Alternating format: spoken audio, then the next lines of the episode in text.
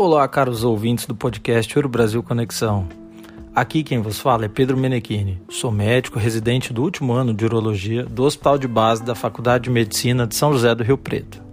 Gostaria, primeiramente, agradecer a oportunidade que me foi dada de falar sobre esse tema tão recorrente em nossa prática e também a difícil tarefa de dar continuidade à excelente aula do amigo Diego D'Ameto, a quem gostaria de parabenizar.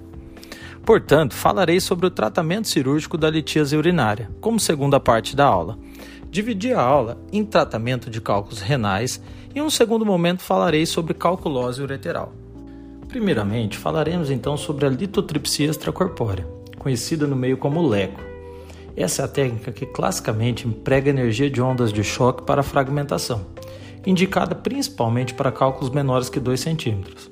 Tem como contraindicações gestantes, quadro de infecções, coagulopatias, hipertensão, para alguns aneurismas de aorta abdominal e obstrução ureteral distal ao cálculo.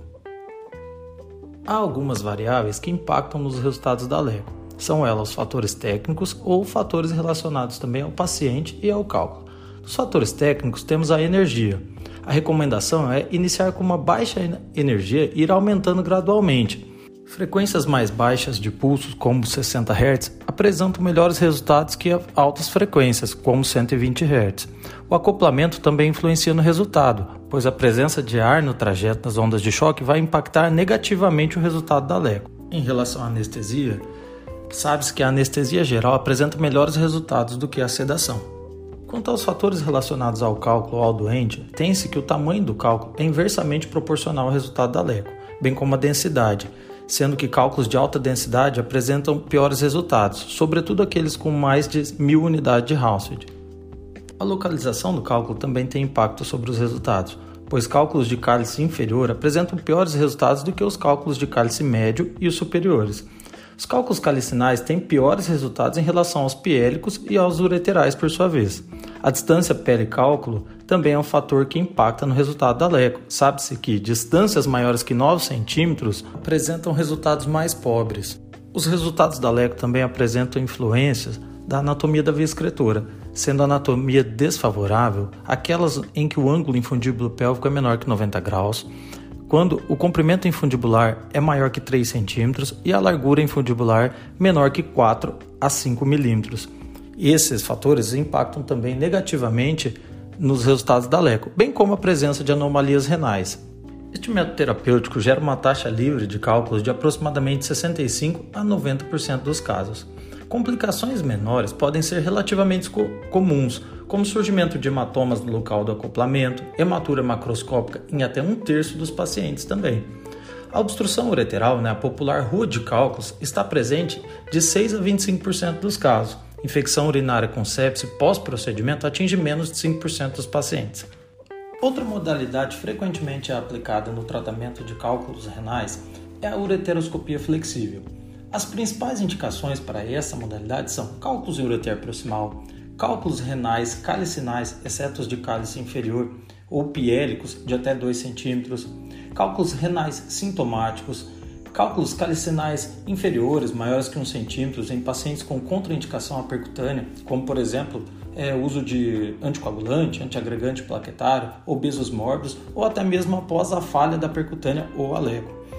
Outras indicações seriam cálculos renais maiores que 2 centímetros sem sucesso à percutânea e demais cálculos com contraindicação, cálculos em rins anômalos, como por exemplo os rins pélvicos ou rins em ferraduras, cálculos resistentes ao litotridor, ou por cálculos sintomáticos em divertículos calicinais e até mesmo por preferência do paciente. Como contraindicações a técnicas, teríamos a infecção urinária não tratada e a coagulopatia não corrigida, sendo esta última uma contraindicação relativa. A taxa de sucesso é inversamente proporcional à massa de cálculos, sendo significativamente mais baixa se o diâmetro do cálculo for maior que 2 cm, Quanto ao uso do duplo J prévio, a recomendação atual da EUA é que não seja feito de rotina, pela alta morbidade associada ao catéter com prejuízo à qualidade de vida do paciente. Já a Associação Europeia de Urologia nos traz que a colocação prévia de um duplo J facilita e aumenta os resultados favoráveis em uma ureteroscopia flexível. Além disso, recomenda que a extração do cálculo deve ser realizada sob visão direta. Em casos de cálculos de cálice inferior, a ureteroscopia flexível oferece a mesma taxa de sucesso que a LECO, mas com menor chance de necessidade de retratamento. Para essa técnica, a maioria das complicações menores não requerem intervenção operatória. As complicações intraoperatórias potenciais são lesão de mucosa ureteral, presente em 1,5% dos casos, perfuração de ureter, hemorragia. Casos graves de laceração e avulsão ureteral são extremamente raros. No pós-operatório inicial, Pode haver febre ou sepsia urinária em cerca de 1% dos pacientes, hematura persistente em 2% e dor e cólica renal em cerca de 2,2% dos pacientes. Já a temida complicação tardia, que é a estenose ureteral, ocorre em menos de 0,5% dos pacientes em mãos de cirurgiões experientes. A próxima técnica da qual falaremos para tratamento de calculose renal é a nefrolitotomia percutânea. A cirurgia renal percutânea clássica representa a modalidade de escolha para cálculos renais volumosos e a modalidade endoscópica em que o volume do cálculo menos interfere em seus resultados. Independente da posição, prona ou supina, a segurança do procedimento é a mesma e, quando realizado com instrumentos de diâmetro reduzido, está associado a uma menor taxa de sangramento, porém com tempo de duração maior. A Associação Europeia de Urologia recomenda que, previamente à cirurgia, seja realizado um exame contrastado para avaliação do cálculo e da anatomia do sistema coletor. Também é forte a recomendação de que, em casos não complicados, se realize um procedimento sem nefrostomia, tubeless, ou até mesmo sem nefrostomia e sem o duplo J, dita total tubeless. As indicações para nefrolitotripsia percutânea são cálculos renais maiores que 2 centímetros como primeira linha de tratamento, cálculos densos, duros, como os cálculos de cistina, cálculos de polo inferior maiores que 1 cm, cálculo coraliforme, falha no tratamento, né, ou contraindicações para outras técnicas, como a própria LECO ou a, a ureterolitotripsia flexível. Como contraindicações à técnica, tem-se a infecção urinária não tratada, é, interposição atípica de uma alça intestinal, presença de tumor ao longo do trajeto do acesso percutâneo, potencial tumor maligno renal, gravidez e anticoagulação não controlada. As taxas de sucesso nessa modalidade costumam variar de acordo com a complexidade do cálculo. De modo geral, a taxa livre de cálculo varia entre 60% e 80%. Uma das grandes vantagens da percutânea frente à flexível é sua menor necessidade de múltiplos procedimentos. Em comparação com a leco e flexível, a percutânea apresenta maior taxa de complicações. As complicações mais comuns após a nefrolitotomia percutânea são a febre, a hematura, o extravasamento de urina através da ferida cirúrgica e obstruções ou dor por cálculos residuais. De maneira menos frequente, tem-se ainda perfuração pleural, lesões esplênicas, do colo ou ainda fístulas renocutâneas.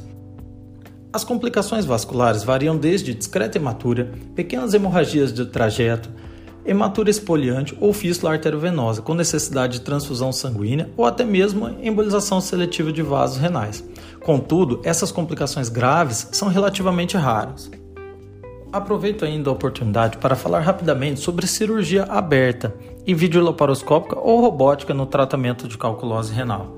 Atualmente, estas não devem ser oferecidas como primeira linha de tratamento para a maioria dos pacientes com cálculos, exceto para aqueles pacientes com deformidades anatômicas ou cálculos complexos, que podem necessitar então de uma reconstrução pós-cirúrgica imediata da via urinária. Sendo assim, as potenciais indicações para cirurgia aberta ou videolaparoscópica no tratamento dos cálculos renais são cálculos complexos, leco ou procedimentos endourológicos prévios sem sucesso, variantes anatômicas, obesidade mórbida, deformidades esqueléticas, contratura, deformidades fixas da pelve e dos membros, nefrectomia total ou parcial no caso de rim não funcionante, abordagem abdominal concomitante, acesso para tratamento percutâneo de cálculo em rim ectópico, população pediátrica na qual a endurologia não tem miniaturização suficiente da aparelhagem.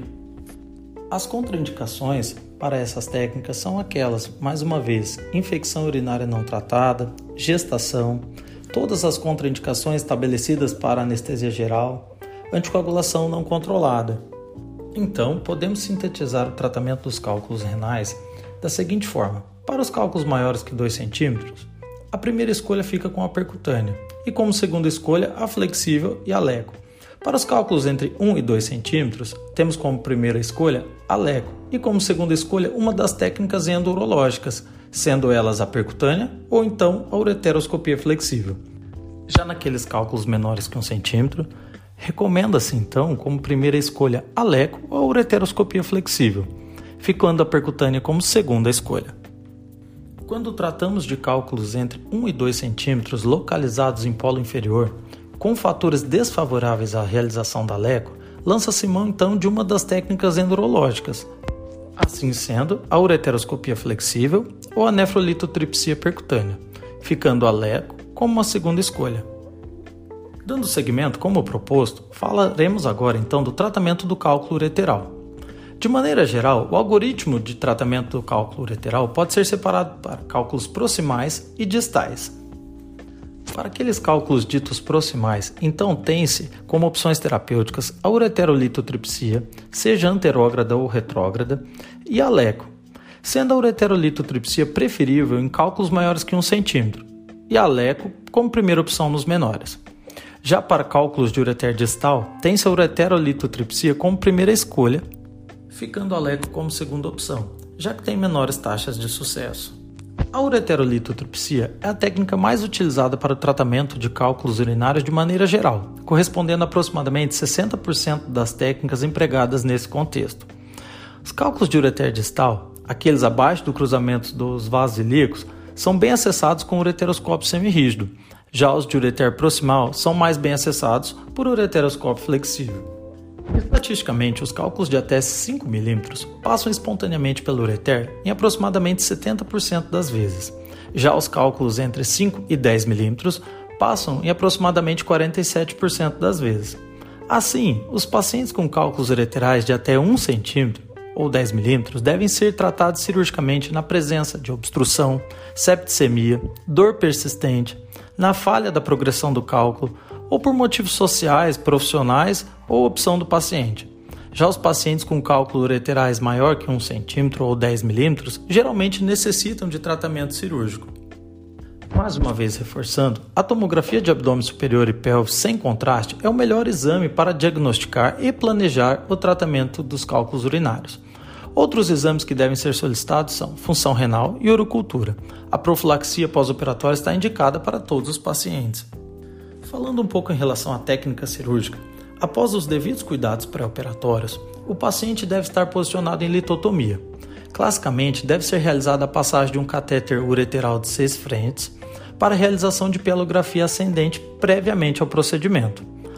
Após a introdução do ureteroscópio o intuito do tratamento do cálculo ureteral, pode-se realizar a extração com auxílio de baskets, ou então o emprego de energia para fragmentação, seja laser ou então litotridor pneumático.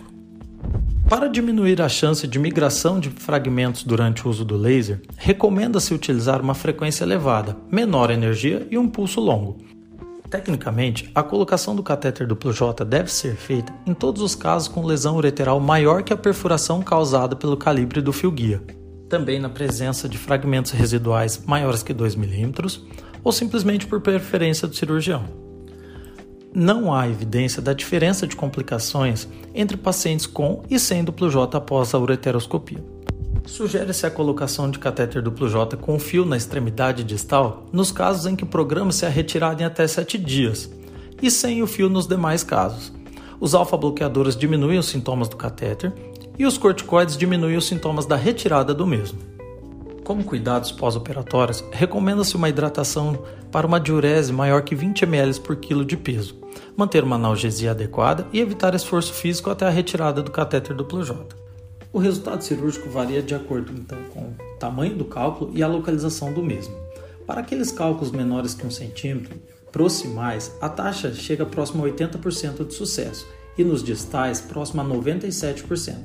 Já para os cálculos maiores que 1 centímetro, proximal, as taxas estão próximas a 79% e os distais 93%. Como complicações, tem-se que a taxa geral é cerca de 9% dos procedimentos, não sendo afetada pelo tipo de ureteroscopia, se rígida ou flexível. As complicações intraoperatórias ocorrem em cerca de 6% dos casos, com baixas taxas de perfuração, sendo próxima a 1%, e a avulsão menor ainda, 0,1%. A incidência de complicações pós-operatórias também é baixa, chegando a cometer 3,5% dos procedimentos. E sendo a febre a complicação mais frequente. Outras complicações observadas foram sepse, estenose ureteral, lesão ureteral, infecção urinária. O tempo cirúrgico prolongado parece ser o único preditor de perfuração ureteral.